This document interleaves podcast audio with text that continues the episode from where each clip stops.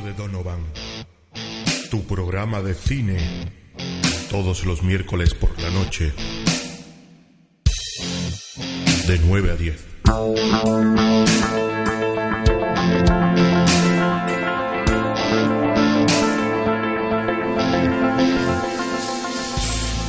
Buenas noches, un miércoles más a todos los oyentes de Radio Guadalquivir, emitiendo desde la Super 8 de Donovan, la 107.5 de la FM, a las labores de documentación, como siempre, Rocío Romero, Raúl Hernández, a los controles técnicos tenemos hoy a Fernando, aquí a mi lado mi compañero de micrófono de siempre, Joaquín Díaz. Buenas noches, Joaquín. Buenas noches, bienvenidos a todos y a todas. Bienvenidos a todos los oyentes. Programa número ya 22 el día de hoy. Vamos a decir la frase típica, los dos patitos. Los ¿no? dos patitos. Yo no sé por qué, pero bueno. eh, Porque tienen forma de pato los dos. Joaquín. porque a algunos números se le tiene que decir de determinada manera. ¿no? Pues nada, en, otro, en otra ocasión lo podemos hablar. Son, pues eso, las 9 de la noche. Hoy tenemos además un programa muy especial porque sabemos que se está jugando una final importante futbolística para la ciudad hispalense. Y tenemos aquí a, a Joaquín pues un poco nervioso por lo que pueda acontecer durante esa hora de radio, ¿no, Joaquín? No, ni mucho menos. La verdad es que yo hoy. Bueno, el fútbol no me interesa.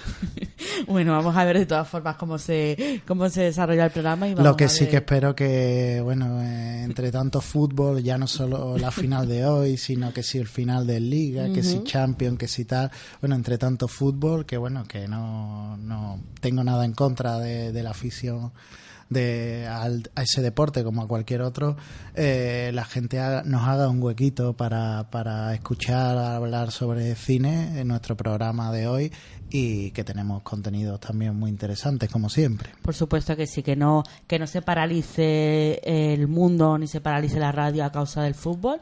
Y, y bueno, directamente vamos a comenzar ya con el programa de hoy. Estrenos.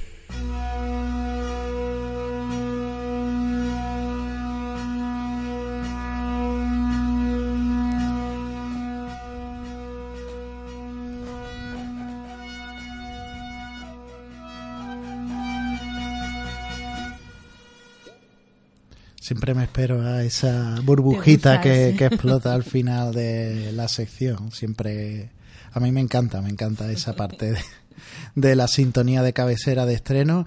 Y bueno, una semana que viene bastante completita, estrenos para todos los gustos, para todo tipo de público, desde una nueva versión, remake, eh, precuela, secuela, no sé exactamente ya en qué en qué se encaja exactamente, pero bueno, una nueva película de Godzilla, una nueva superproducción norteamericana.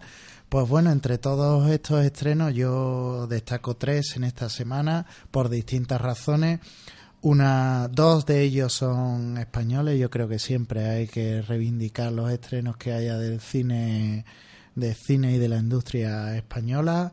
Eh, 10.000 kilómetros, la primera, la primera recomendación, un drama eh, dirigido por Carlos Márquez Marcet, eh, interpretado por Natalia Atena y David Verdaguer. Alex y Sergio, dice la sinopsis de 10.000 kilómetros, una sólida pareja de amigos y amantes acarician la idea de tener un hijo juntos cuando a Alex le ofrecen una residencia artística de un año en Los Ángeles. Un año de relación a distancia, dos ordenadores y dos ciudades, Barcelona y Los Ángeles. Po- po- ¿Podrá el amor sobrevivir a 10.000 kilómetros de distancia? Esa es la pregunta que intenta responder esta película, que bueno, en Málaga pues tú recibió bastante elogio y vamos a ver cómo funciona en cartelera después de que bueno, de que al- si sigue bien la estela de ocho apellidos vascos, Carmina y Amén, vamos a ver si, si tiene bastante recorrido en cartelera y desde aquí le deseamos toda la suerte del mundo. Nuestra segunda recomendación, ya un género documental que sabemos que es más minoritario, pero bueno, creemos que esta película hay que reivindicarla. Eh, se titula este documental español dirigido por Paloma Concejero, Antonio Vega, Tu voz entre otras mil.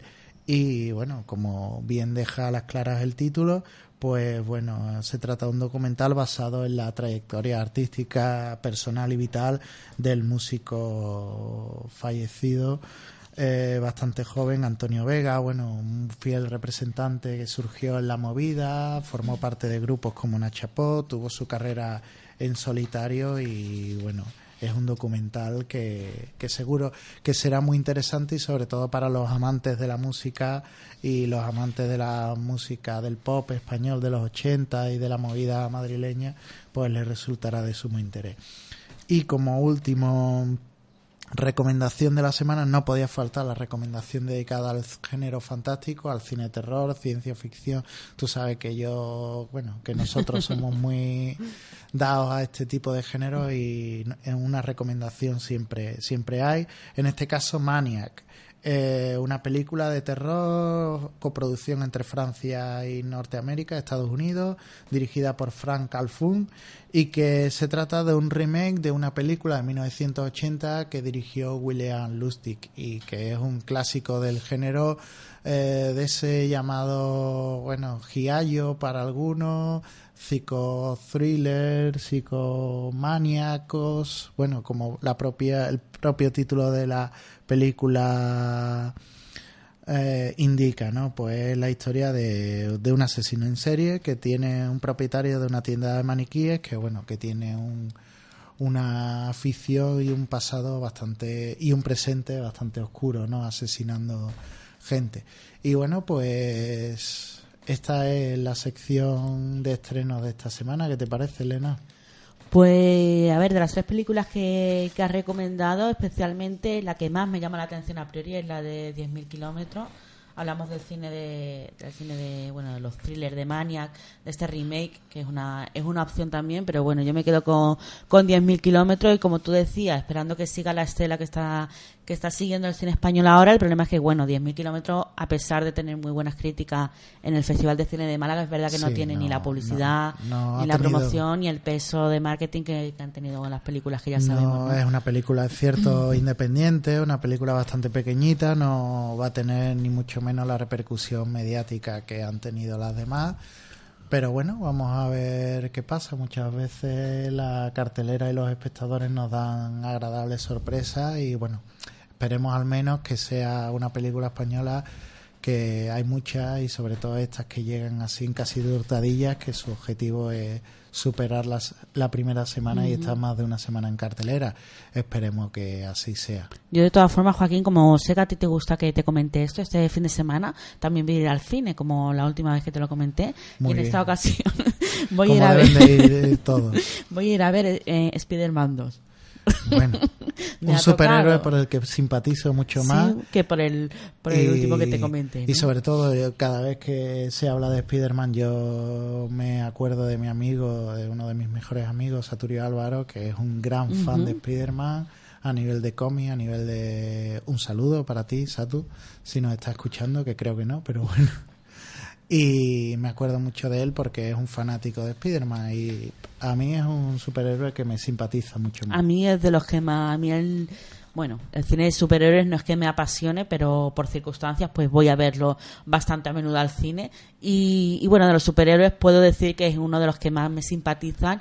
Y bueno, la primera parte me gustó mucho. Espero que esta, aunque no está teniendo muy buenas críticas, espero que no, que no me decepcione y por lo menos pasar un buen rato en el cine. Yo, de todas maneras, de las películas de Spider-Man me quedo con esas películas que se hicieron sin mucho presupuesto, con muchos efectos casi casi artesanales que se hicieron en los 70 y, y esas son mis pelis de Spider-Man en realidad favoritas como las de Batman que se hicieron en los 60 que se hacían con muñequitos y con ese tipo de historias la verdad es que a mí me, me interesan y me parecen mucho más cinematográficas más artesanales y les tengo un cariño más especial a ese tipo de películas. Tiene, tiene su encanto el cine, el cine clásico por, por eso, por la forma tan artesanal, ¿no? De conseguir los efectos ópticos en el cine. Pero bueno, tú sabes que yo soy muy técnica en ese sentido y ahí difiero un poco contigo y mucho de ese cine que voy a ver además de cine de superhéroes y tal, eh, voy a verlo específicamente por los, por los efectos especiales y por las características técnicas que tienen en sí las propias películas. Yo me quedo con las dos partes. ¿eh? Me apasiona el, el, efecto artesanal y me apasiona también el efecto súper avanzado audiovisual y con una técnica súper fina. Es decir, que bueno, yo soy un poco de los dos pues, ámbitos. Bueno, esperemos que disfrute y ya Sí, nos ya te- qué te ha parecido, ¿no? Ya os contaré la semana que viene. Pues nada, vamos ahora con un poquito de música.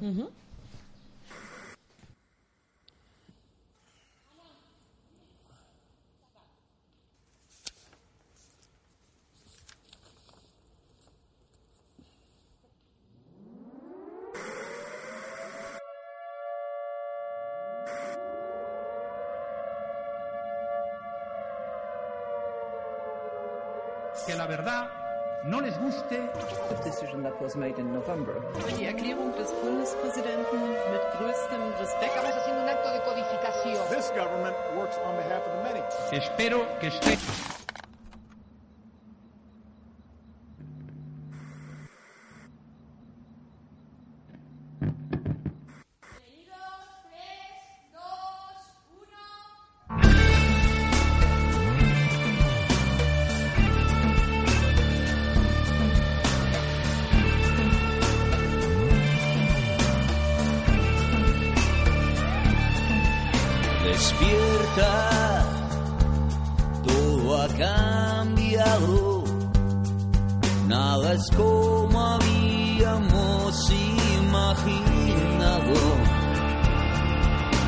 Esperas a que alguien mueva, pase lo que pase, no quedes fuera.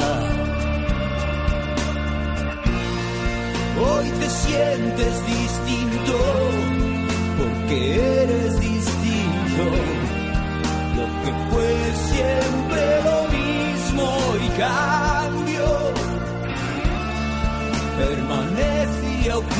oculto en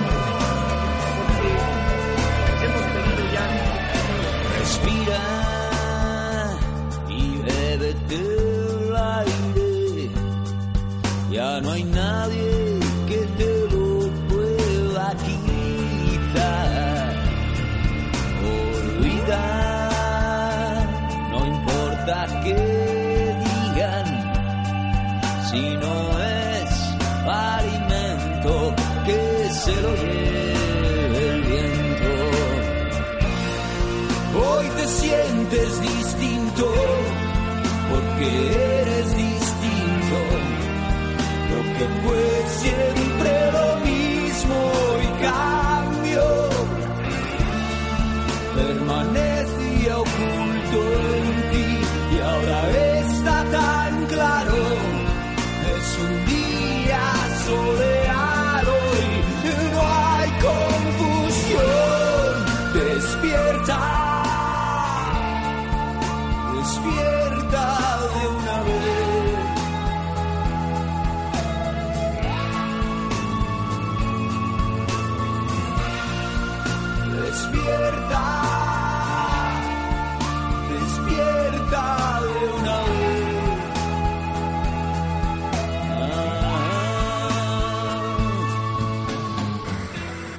pasado mes se celebró la reunión anual en la que 140 figuras influyentes del mundo de la política, las finanzas y la comunicación, siguiendo las instrucciones de quienes realmente gobiernan el mundo, tomaron las decisiones determinantes de lo que va a acontecer en el futuro inmediato. Estas son bien visibles y ya nos están ahogando. Conflictos armados por petróleo, enfermedades crónicas mantenidas por intereses de los más poderosos, pérdida de derechos básicos. Lo que se pretende está más claro que nunca. Todavía existe una posibilidad de salvación. No te hundas. Despierta. Despierta. Despierta. Despierta, despierta de una vez.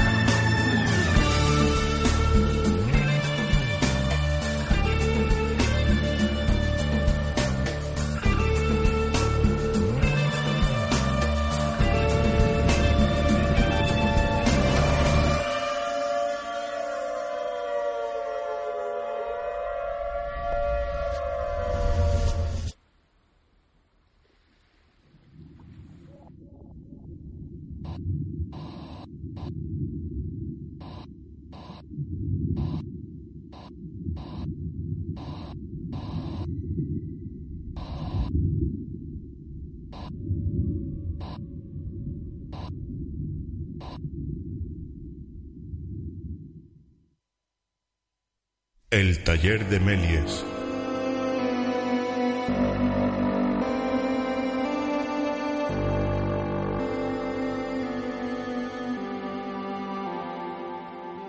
Pues seguimos en la Super 8 de Donovan, en la 107.5 en Radio Guadalquivir. Cuando son las 9 y 16 minutos de la noche ya, vamos a entrar en nuestra sección más técnica del programa en el taller de Melies. Y hoy vamos a hablar de una técnica más narrativa que, que videográfica, podemos decir. Siempre hablamos de pues de temas más técnicos quizá y vamos a hablar de, un- de una temática más narrativa que se conoce con el nombre de MacGuffin. Eh, al nombrarlo me suena hamburguesa, he conocido. Te suena al De- lado del McDonald's o Me suena a Big Mac o a McPollo, cosas así, ¿no?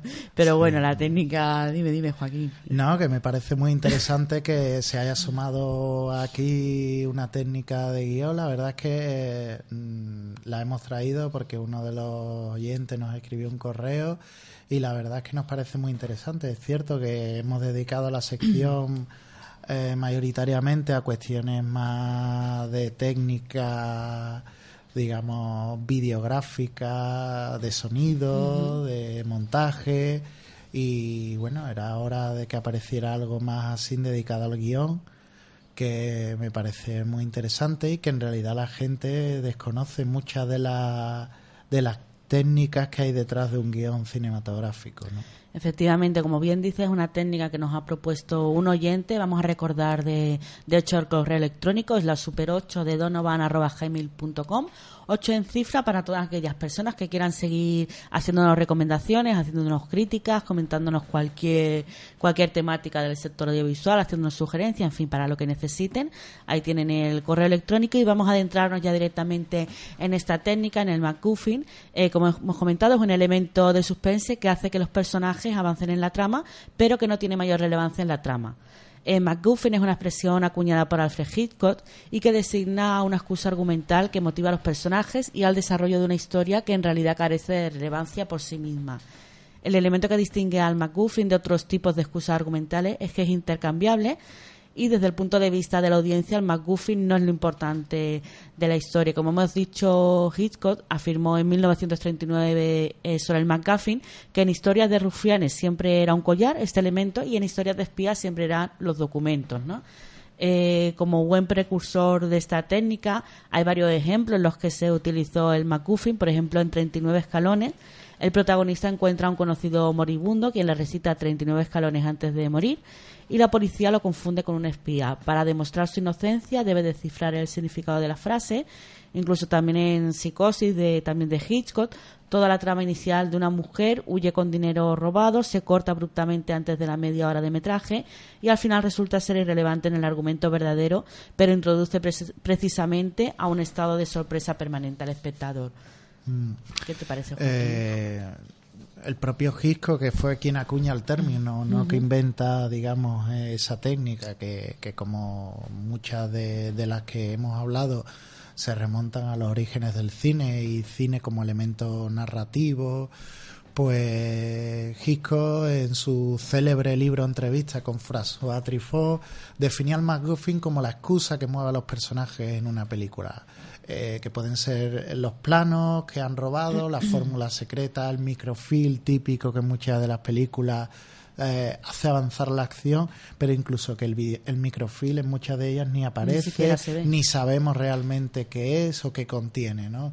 El McGuffin debe ser muy importante para ellos, para los personajes, pero no necesariamente para el espectador por eso mismo. ¿no?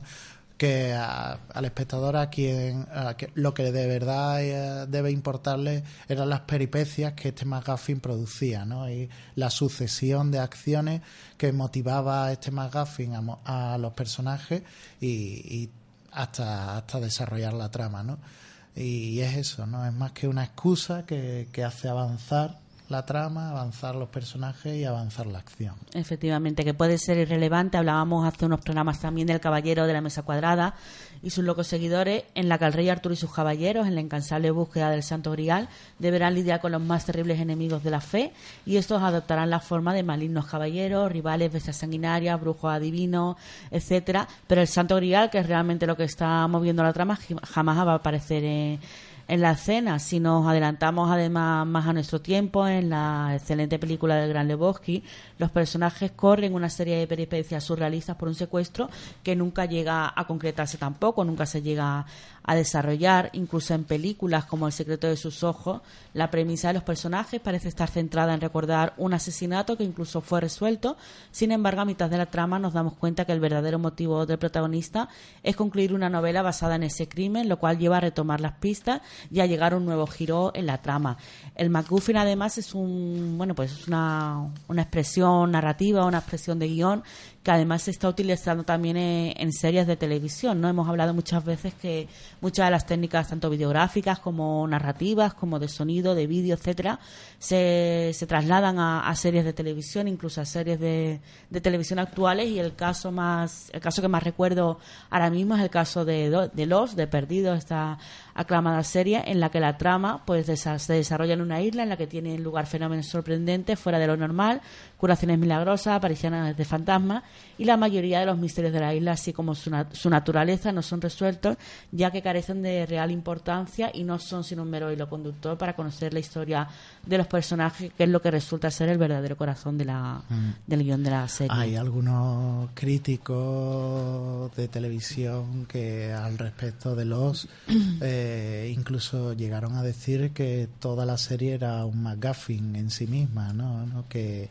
que todo lo que acontecía en realidad no importaba en sí y yo creo que incluso no voy a hacer spoiler, pero la resolución de la serie yo creo que demuestra un poco esta tesis para los que lo argumentaban así, que no importaba en sí todo lo que pasaba, sino lo que importaba era eh, el desarrollo de la relación entre los personajes que, que mm, la isla y las cosas que se iban encontrando motivaba más que el hecho en sí. Y de hecho muchas cosas no se resuelven muchos de los misterios no se resuelven al final y, eso, hay algunos críticos que la definieron así, ¿no? Como un McGuffin en sí misma. De hecho, fue, bueno, fue una serie, como tú comentas, Joaquín, fue una serie en su momento, pues, muy polémica también por eso mismo, porque la, la narración, el guion no se terminaba de desarrollar, ocurrían muchos muchos sucesos paralelos entre personajes y realmente muchos de ellos están sin resolver y al final de la serie, de hecho, deja a mucha gente muy inquietante porque, bueno,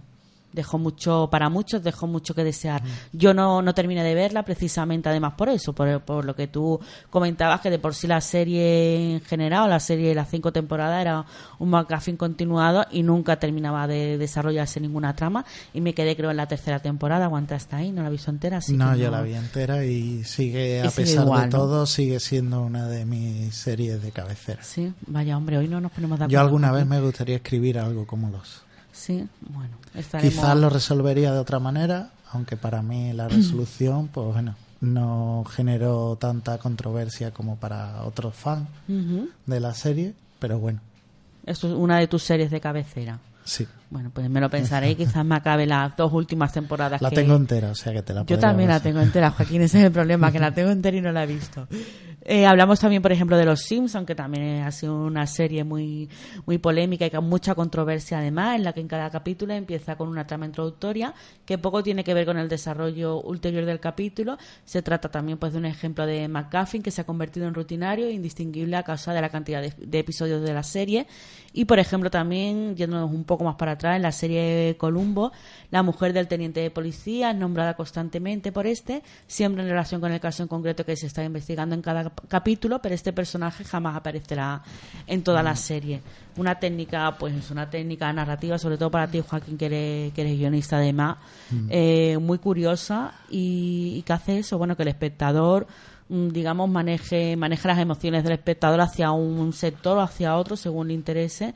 Y bueno, son tramas paralelas, ¿no? Que se van sucediendo. A mí me gustaría resaltar dos, dos eh, McGuffin o bueno, dos elementos que eh, uno es una serie que está muy en boga porque ha terminado recientemente, que es como conocí a vuestra madre, en el que de hecho verdad. el personaje de la madre, que solo aparece en la resolución, es un McGuffin. Todo lo que sucede en la serie a lo largo de todas sus temporadas eh, en realidad, pues el hilo conductor de que, bueno, le está contando el personaje protagonista de Ted eh, a sus hijos cómo conoció a vuestra madre, pues bueno, al- a, a su madre en este caso, cómo desarrolla su acontecimiento, la madre en sí es un McGuffin. Y hay otro muy famoso que yo creo que de una película que casi todo el mundo han visto, y si hay algún oyente que no la ha visto, debe de correr al videoclub a alquilarla y, y verla, que es Pulp Fiction, ¿no? Ah, en el que verdad. el maletín de Marcellus Wallace, que los personajes de Vincent Vega y Jules Winfield pues persiguen en, de- en algunas escenas de la película, bueno, pues hay, en teoría contiene algo, ah, se abre en varias ocasiones a lo largo de la película el maletín, nunca vemos qué, qué es, pero sí es lo suficientemente importante para que estos personajes pues hagan determinadas cosas y desarrollan la trama, ¿no? Aunque el maletín realmente nunca sabemos qué contiene. Hay muchísimas teorías de fan de Pulp que han hablado en foros y tal de qué puede contener el maletín, pero realmente nunca descubrimos qué es lo que contiene ni qué es. Incluso no nos interesa para la película, ¿no? Sino que Efectivamente, además que te pones a pensar y hay muchas películas, recuerdo ahora también Ciudadano Kane, cuando al inicio de la película nombran Rosbat y Rosbat es el trineo que tenía Orson Welles y a partir de ahí se Sucede desarrolla toda, toda la la historia película, ¿no? y bueno, ese sería sería el hilo conductor, ¿no? Cuando realmente es un elemento aparentemente irrelevante, ¿no? Por eso decíamos que, bueno, que el, el- el nombre de McGuffin se lo da Hitchcock, pero que, bueno, que el McGuffin como tal, aunque no se llamara así, es utilizado narrativamente en cine, pues bueno, pues a lo largo de toda su historia, ¿no? Efectivamente, además, bueno, lo que, lo que tú comentas también, ¿no? Es un, es un elemento que se utilizó en cine que muchas veces, como otras tantas técnicas, se están utilizando desde antaño. Llega alguien, acuña el término por algún motivo y se convierte ya en el, en el término de, de esa característica audiovisual. En este caso fue Hitchcock, pero como, como bien comentaba, se remonta a muchos años antes. Una técnica además muy interesante. Me ha encantado introducirme hoy más en el, en el mundo de- del guion cinematográfico.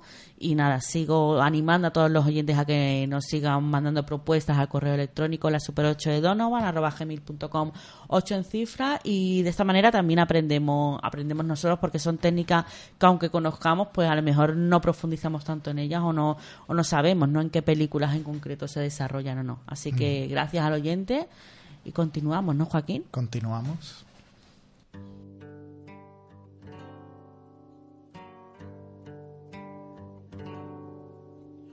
queda, que poco queda de nuestro amor. Apenas queda nada, apenas ni palabras quedan.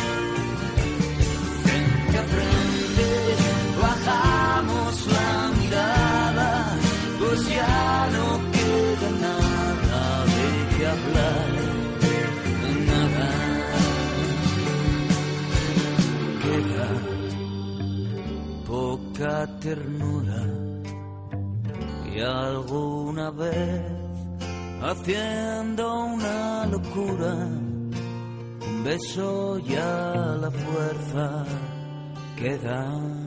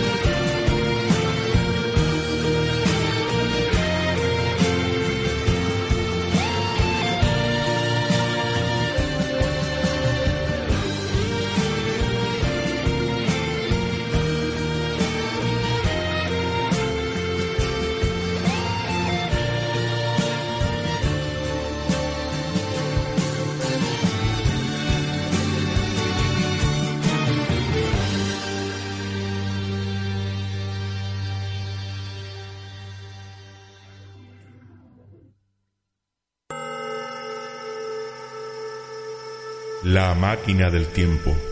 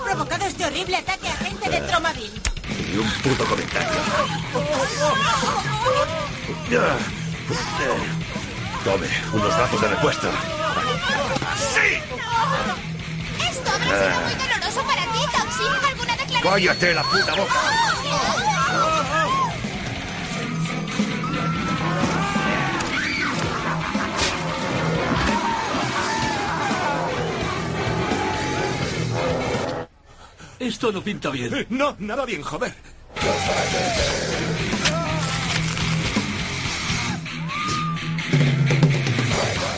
Deberíamos hacer algo. ¿Hacer algo? ¿Cómo que, tío? ¿No has visto lo que le ha hecho el jefe? ¡Eh, mamones!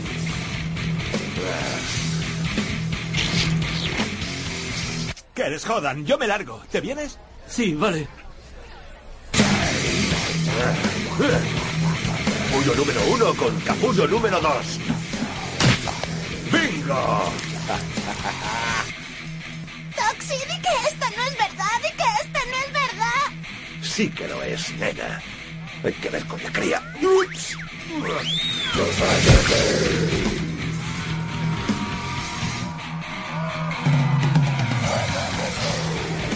En el programa de las 11 veremos cómo Toxi mata a casi todo Tromaville. Y nuestro querido Josh Levisky nos bailará con ritmo. ¡Cuidado! ¡Ah! ¡Vamos, vamos! ¡Vamos, ¡No hemos terminado! ¡Vamos!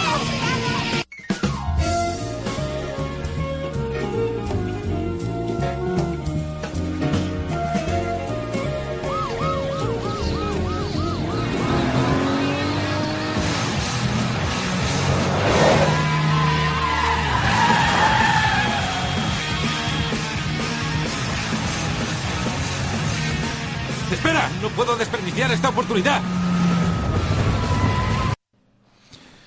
Bien, pues en nuestro rincón del recuerdo de esta semana, La máquina del tiempo, traemos un clásico de culto, una de esas películas desconocidas para el gran público, una película de serie B, pero que eh, tiene legiones de fan por todo el mundo, bueno, una película que, que la verdad es mítica por muchas razones y no es otra que, bueno, eh, hemos escuchado en la escena hablar de Toxic, de tal, pues del Vengador Tóxico, de Toxic Avenger, una película que se estrenó el 11 de abril de 1984, dirigida por Michael Hertz y Lloyd Kaufman y producida por Troma Entertainment, Troma Fields, que es una de las principales productoras independientes y de cin- cine de serie B y serie Z en Estados Unidos. Y, eh, en esta película, en, en El Vengador Tóxico, pues la sinopsis, bueno, se narra la historia de Melvin,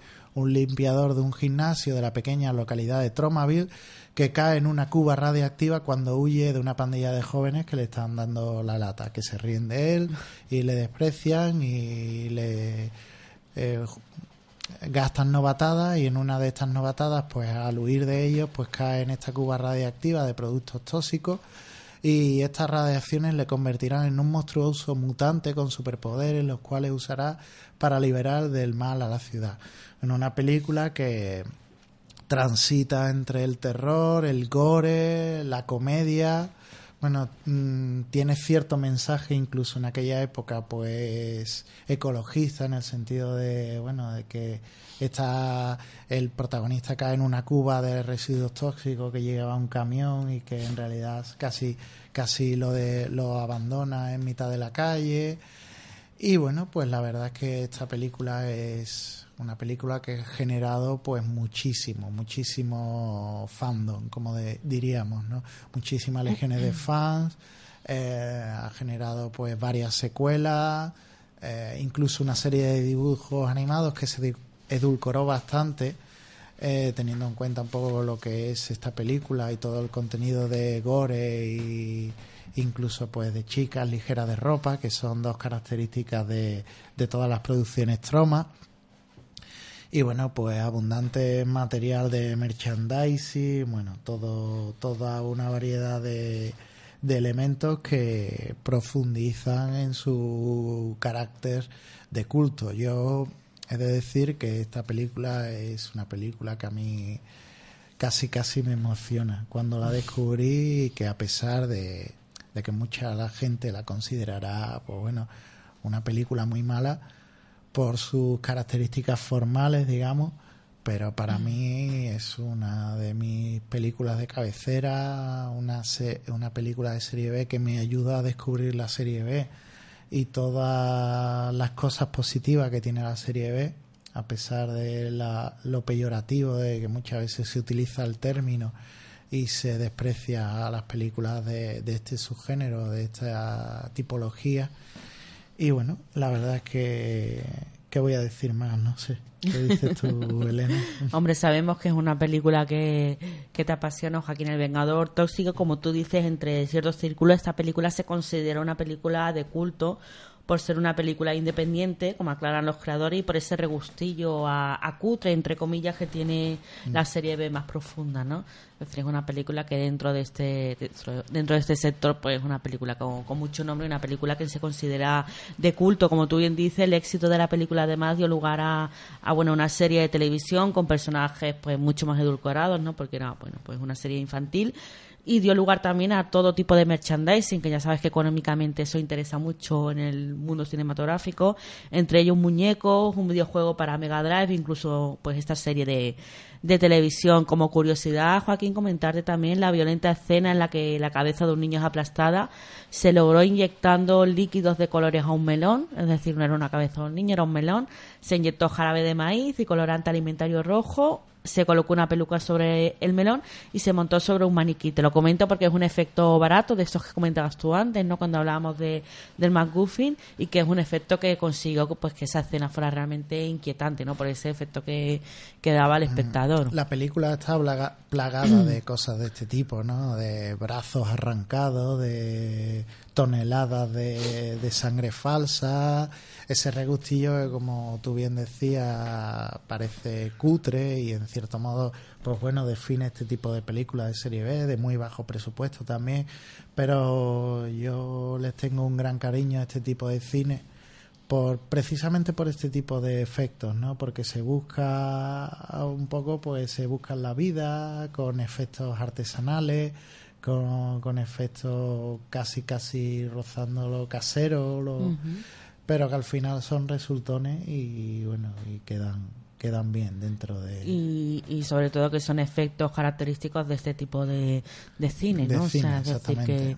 Que no podemos no podemos ver un efecto visualmente muy desarrollado, técnicamente muy desarrollado en una película de cine de serie B, porque además ese es el encanto que tiene que tiene este género y el que va a ver ese tipo de cine es lo que es lo que, es lo que espera ver en pantalla, o sea, exactamente que, que es perfecto, ¿no? Para este para este sector, Joaquín. Hay que comentar que bueno que la productora encargada Troma Fields o Troma Entertainment es una productora que lleva 40 años funcionando en Estados Unidos, haciendo muchísimas películas de serie B, tiene incluso su propio festival, creo que en Seattle, el Troma Dance. Es un, toma su nombre un poco porque es una versión de serie B del Sundance. Ajá.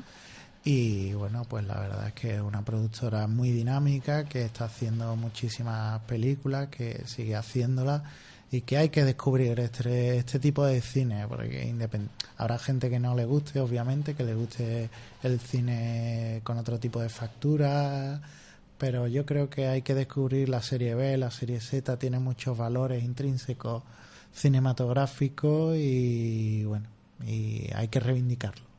Yo lo reivindico desde aquí, Pues desde estos invitamos a- micrófonos de Radio Guadalquivir. Invitamos a todos los oyentes a que se adentren en este mundo y por qué no, bueno, pues como, como comienzo que mejor que el Vengador Tóxico, ¿no? Vamos a escuchar un poquillo de su banda sonora.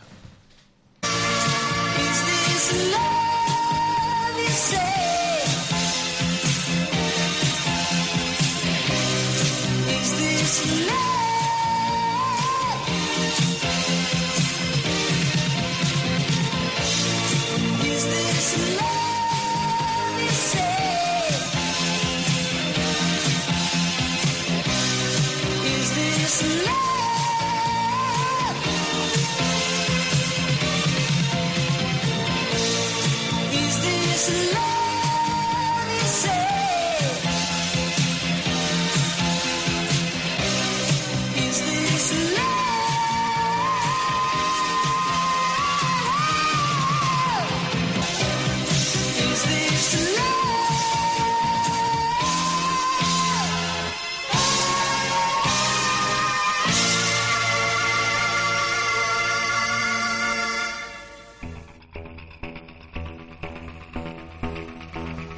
Plano,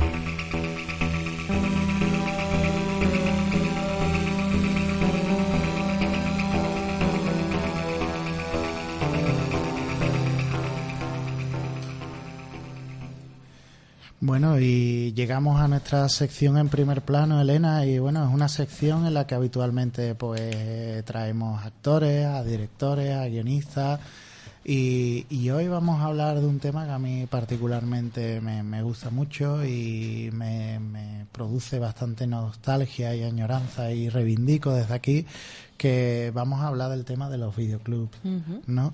Eh, los videoclubs que formaron parte de una cultura audiovisual, incluso de una escuela para muchos directores y actores que han reivindicado eh, ese- esa cultura que se generó en los 80 y en los 90 de videoclub, como Tarantino o el propio JJ Abrams, el próximo director de la nueva de Star Wars, eh, o, o directores como, por ejemplo, el sevillano Paco Cabezas, que se fue a Madrid, director de Aparecido, Carne de Neón, y de una película que se estrenará próximamente, ya hecha, eh, rodada en Estados Unidos con Nicolas Cage, que se llama Tokarev.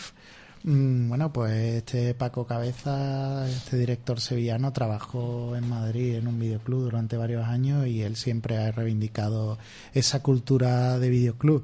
Y para hablarnos un poco de la situación en la que se encuentran en la actualidad, tenemos con nosotros a Gloria Ruiz, eh, dueña del videoclub 5 en Casa de San Juan de Narfarache. Buenas noches, Gloria. Hola, buenas noches. ¿Qué tal? Bueno, pues yo creo que la primera pregunta, yo creo que un poco, yo creo casi, casi que es obligada, ¿no? Vivimos unos tiempos de internet, de descarga, de, bueno, de muchísimas páginas en las que se puede ver cine, series, en fin, por internet. ¿Qué papel juega un videoclub en estos tiempos? Cuéntanos. Un papel difícil, la verdad. Pero como tú decías, mm, queda la nostalgia y eso es lo que nos mueve y nos lleva a continuar con este negocio. Porque hay mucha gente que sigue viniendo a los videoclubs y sigue mm, alquilando películas. Muchas personas creen que los videoclubs desaparecen, que ya no existen, pero no, estamos aquí al pie del cañón pasando dificultades porque, como tú dices, Internet hace mucho daño. Mm, no so- y no solamente la piratería, también son muchas cosas. Sí, las ventanas de explotación han cambiado, pero bueno, yo como, como he dicho antes y tras tus palabras, yo reivindico el uso de, y la existencia de los videoclubs.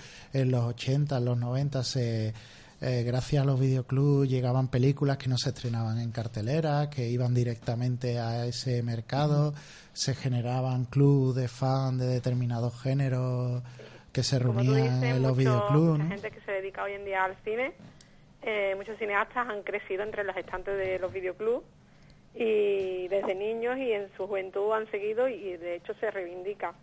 Y lo de las ventanas es que con la, con la piratería hay un fallo muy importante, por ejemplo, con la película de Carmina o Revienta, esa película fue un boom que se salió en cine, en plataformas digitales y en videoclubs a la vez. Entonces, cuando nos encontramos con un éxito comercial que tarda entre tres y seis meses en salir en videoclub, mm, cuando nos llega a nosotros, es difícil rentabilizar las películas porque los precios altos, en ese momento, ya la película ha sido descargada millones de veces por internet. Porque incluso antes de que se, esas películas lleguen a España, ya han sido descargadas en formato DVD y puestos el sonido aquí. Entonces, ese es uno de los graves problemas con los que nosotros los videoclubs nos encontramos, las ventanas de tres meses o seis meses en llegar una película de un cine a un videoclub. Creo que eso es, es- es, mm, más problemático que, que lo que es los vacíos que hay en Internet. Buenas noches, Gloria. Soy Hola. Elena. Darte las gracias por compartir este rato de radio con nosotros y porque nos cuentes lo- los entresijos de- del videoclub, ¿no? Que yo, como, como el compañero Joaquín, también le tengo añoranza porque recuerdo eso de alquilar la película el viernes porque así tenías dos días y la devolvías el lunes y no sé qué. Y, y es algo, bueno, que hoy en día es verdad que, que hemos perdido y que, y que reivindicamos desde aquí, ¿no? Desde la Super 8 de Donovan. Yo quería preguntarte, Gloria, actualmente, ¿qué tipo de público es el que sigue alquilando cine en un videoclub? ¿Es gente joven? ¿Es gente Pues, de una edad más avanzada? ¿Todos los públicos sigue visitando el videoclub? Cuéntanos. Tengo de todas las edades, pero normalmente gente de 20, 30, 40 Ujú. años son lo- el público más extenso que tengo. Y luego están los niños, los niños son muy importantes. Hay mucho, mucha gente que viene con niños, cogen su película para los mayores y, y a los niños les gusta. Y eso de coger una película y mirar la, la carátula y Hombre, para mí es importante porque esos niños son el que nos puede dar un futuro. Claro. De que ellos amen el cine entre los estantes del videoclub y luego continúen. De hecho, tengo muchas pandillas que ahora, sobre todo ahora en verano, mm, vienen pandillas de chavalitos adolescentes a coger la película para el viernes por la noche, como tú dices. Llevan la película, sus palomitas, sus chuches, sus refrescos, lo que puedan comprar ese día y, y ahí se hacen su cine en casa. Bueno, y, ¿y qué tipo de películas o qué géneros suelen ser los más alquila- alquilados en la actualidad? Lo que más se busca es acción, acción y comedia, pero sobre todo acción. Y aunque parezca mentira, lo que más vende son los que con los que nosotros hemos crecido, con o sea, Schwarzenegger, Stallone, Morgan Freeman, Denzel Washington, bueno, Keanu Reeves, que está ahora con el boom de los 47 Ronin, la leyenda del samurái, y ahora también eh, el Lobo de Wall Street con Leonardo DiCaprio. Pero lo que más se alquila son éxitos comerciales. Luego está el cine de autor, pero eso ya son pocas personas. Eso y la verdad es que yo invito a la gente a que cuando se ponen a buscar las películas eh, las cojan, lean la sinopsis inclu- y que no le llamen la atención las carátulas, porque no siempre una portada te vende bien la película. Hay muchos éxitos, hay muchas películas extraordinarias que no han pasado por taquilla o que no las hemos visto en taquilla en España y sin embargo son películas mm, que merecen ser vistas, que son películas que te dejan algo. Y comentaba Gloria el tema del alquiler de, de los distintos géneros que se suelen alquilar en el videoclub y me ha surgido a mí la duda, ¿la gente sigue alquilando? Porque yo, por ejemplo, lo haría. ¿La gente sigue alquilando a lo mejor más películas de los 80, más películas como... Sí, ¿verdad? sí, aparte, de la, tengo- aparte de los estrenos, claro, que se No, vayan... sí, sí, yo tengo, de hecho ahora mismo tengo los Goonies fuera. los Goonies es un éxito, es un boom. Y, y bueno, y luego tengo E.T., Los Gremlins, tengo muchas películas, tengo Regreso al Futuro, tengo incluso películas de Parchís. Que, que esos son, hay gente que se lleva Parchís una detrás de otra y los niños vuelven a, mamá que quiero otra vez alquilar Parchís y vienen con los niños en pijama, mira que son las que son las nueve y media de la noche, el niño está en pijama y que, mm, que quiere ver Parchís y es increíble. Y la verdad es que ese cine, no sé, nos gustaría, no Claro. sé si nos gustaba más o Carrie, por ejemplo, la película de Carrie que ha salido el remake ahora hace poco en Videoclub y todos tenemos en el recuerdo a aquella Carrie rubita mm, que de repente se le cae la sangre por encima y pero está ahora el remake y sin embargo la gente pide la antigua, la, clásica, Carrie la clásica. ochentera. Mm, La verdad es que sí, hay películas que siguen acompañándonos, que han formado parte de nuestra infancia, de nuestra adolescencia, para la gente que se dedica al cine han formado parte de su aprendizaje también incluso, ¿no? Y que nunca se olvida. Bueno, pues Gloria, también hay que decir que en tu videoclub, bueno, pues no solo se pueden alquilar películas, sino que incluso organizas proyecciones, organizas partidas de videojuegos, en fin. Eh, vende, no- vende un poco tu establecimiento a todos nuestros oyentes y, y invítalos a, a ir allí y que se pueden encontrar en, en Cinco en Casa de, en San Juan de Narfarache. Aquí se van a encontrar muchas, además de muchas películas, todo lo que se le puede acompañar de chuchería, de dulce, de helado, bebida. Y además, eh, como tú bien dices, algunos fines de semana hacemos proyecciones de películas, normalmente al público infantil, hacemos coloquio, hablamos de las películas que se hayan visto. Eh, por ejemplo, la de los Goonies la hemos puesto dos veces e incluso los niños piden los extras, eh, que a mí me parece muy curioso que quieran ver los extras de la película. Y, y se habla y mm, luego también tenemos juegos de mesa que además los alquilamos y también se juega aquí. En- Yo he enseñado a niños a jugar al Cluedo y les encanta. Y bueno, aquí puedes echar un buen rato. Pues sí, Gloria, hay que reivindicar de nuevo la cultura del videoclub, como que Yo creo que muchos sí. hemos vivido en nuestra infancia, han formado parte de nuestra infancia y adolescencia, de nuestro proceso de aprendizaje y cinematográfico, y hay que reivindicar los videoclubs porque me parece que hacen una labor. Somos un negocio más. Es como si bajáramos a la calle y no hubiera panaderías porque nos las trajeran por internet el pan.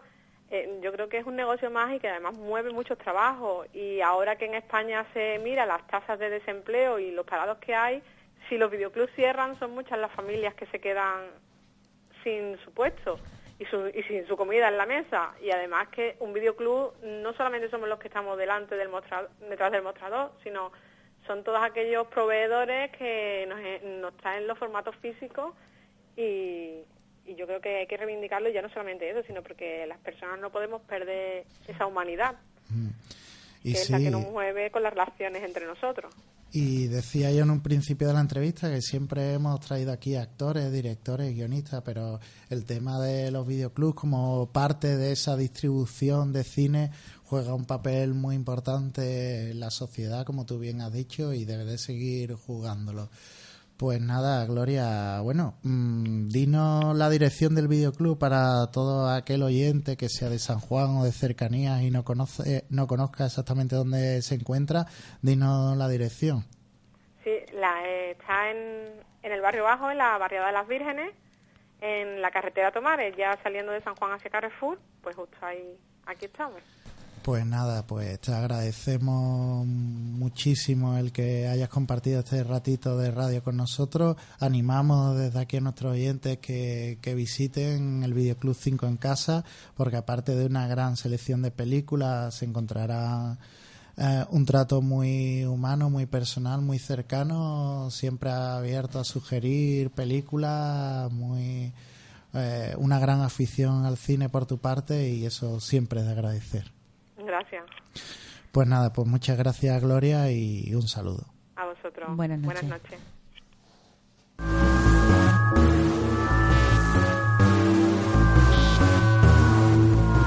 Rock and Cine.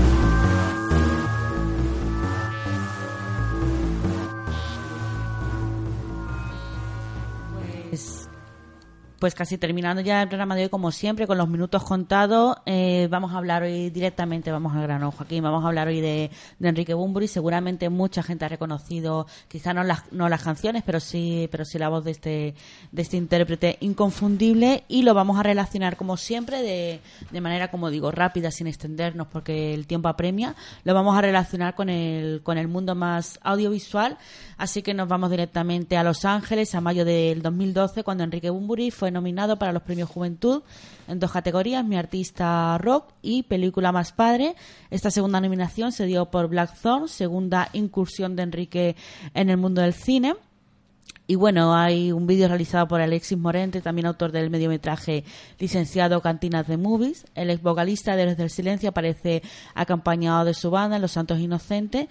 Y bueno, no sé yo si contar algo más o directamente, Joaquín, escuchar algún tema, ¿no? Quizás. Bueno, pues Y que los oyentes ya busquen.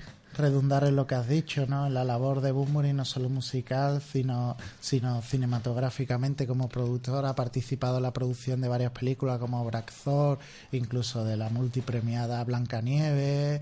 Bueno, ha participado en varios documentales, en el mediometraje Licenciado Cantina. Hay un cineasta andaluz que es Alexis Morante, que, que reside ahora mismo en Estados Unidos, que se está encargando de la realización de sus videoclips, algunos maravillosos. Y bueno, para, por, ello, por ello lo hemos traído a nuestra sección, ¿no? Para su relación músico-cinematográfica, un gran admirador del cine de Rob. Zombie, igual que yo, o sea que por ahí también ah, es de agradecer esa afición. Y bueno, vamos a escuchar su, su tema antes de despedirnos, ¿no? Aprovechamos para despedirnos ya. Yo creo que nos despedimos de los oyentes, esperando que vuelvan a estar la semana que viene con nosotros, los miércoles de 9 a 10, en la Super 8 de Donovan. Dar las gracias, como siempre, a todo el mundo. Y por mí, hasta la semana que viene. Y nada, pues lo dicho, hasta la semana que viene a todos, eh, que se quedan con Mumburi y, y esperemos que nos acompañen una semana más.